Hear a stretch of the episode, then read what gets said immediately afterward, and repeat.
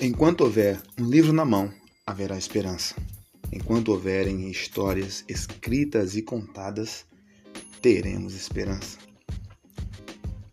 Faremos um, uma errata nesse momento, pois no vídeo anterior, em Democracias e suas Armadilhas, parte 2, citamos o nome de Emanuel Bezerra, sendo Emanuel Barbosa.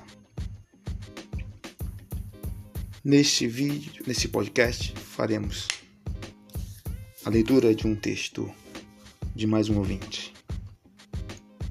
O título é o seguinte: Por que nos odeiam tanto?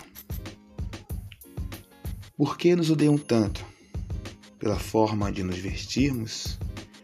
Por que nos odeiam tanto quando amamos a natureza? Por que nos amamos, nos odeiam tanto quando lutamos pelas causas sociais? Por que nos odeiam tanto quando produzimos arte, cultura e poesia? Por que nos odeiam tanto por sermos negros, nortistas, nordestinos, indígenas? Por que nos odeiam tanto porque conseguimos canudos? Por que nos odeiam tanto por, por não termos religião? ou por termos religião contrárias às deles? Por que nos odeiam tanto quando protestamos por direitos básicos, moradia, saúde, segurança, educação? Por que nos odeiam tanto quando amamos pessoas do mesmo gênero? Por que nos odeiam, odeiam tanto por acreditarmos em Oxum, Oxóssi, Oxalá, Iemanjá, por que nos odeiam tanto? Porque ocupamos o parlamento?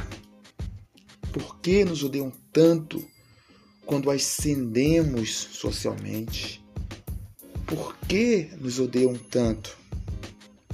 Porque moramos em favela, na periferia, no gueto, no quilombo, na, nas tribos? Por que nos odeiam tanto?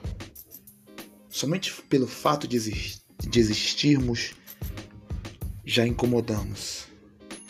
Queremos ressaltar, incomodaremos, porque seremos o sussurro do pesadelo da burguesia do baronato.